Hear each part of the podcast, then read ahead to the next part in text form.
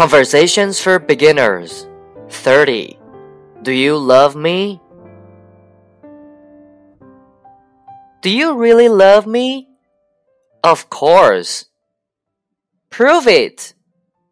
How can I prove it? Take me to dinner. That's it? That's all I have to do? Take me to a nice restaurant, not to McDonald's. But a nice restaurant costs money. Yes, and you have to make a reservation.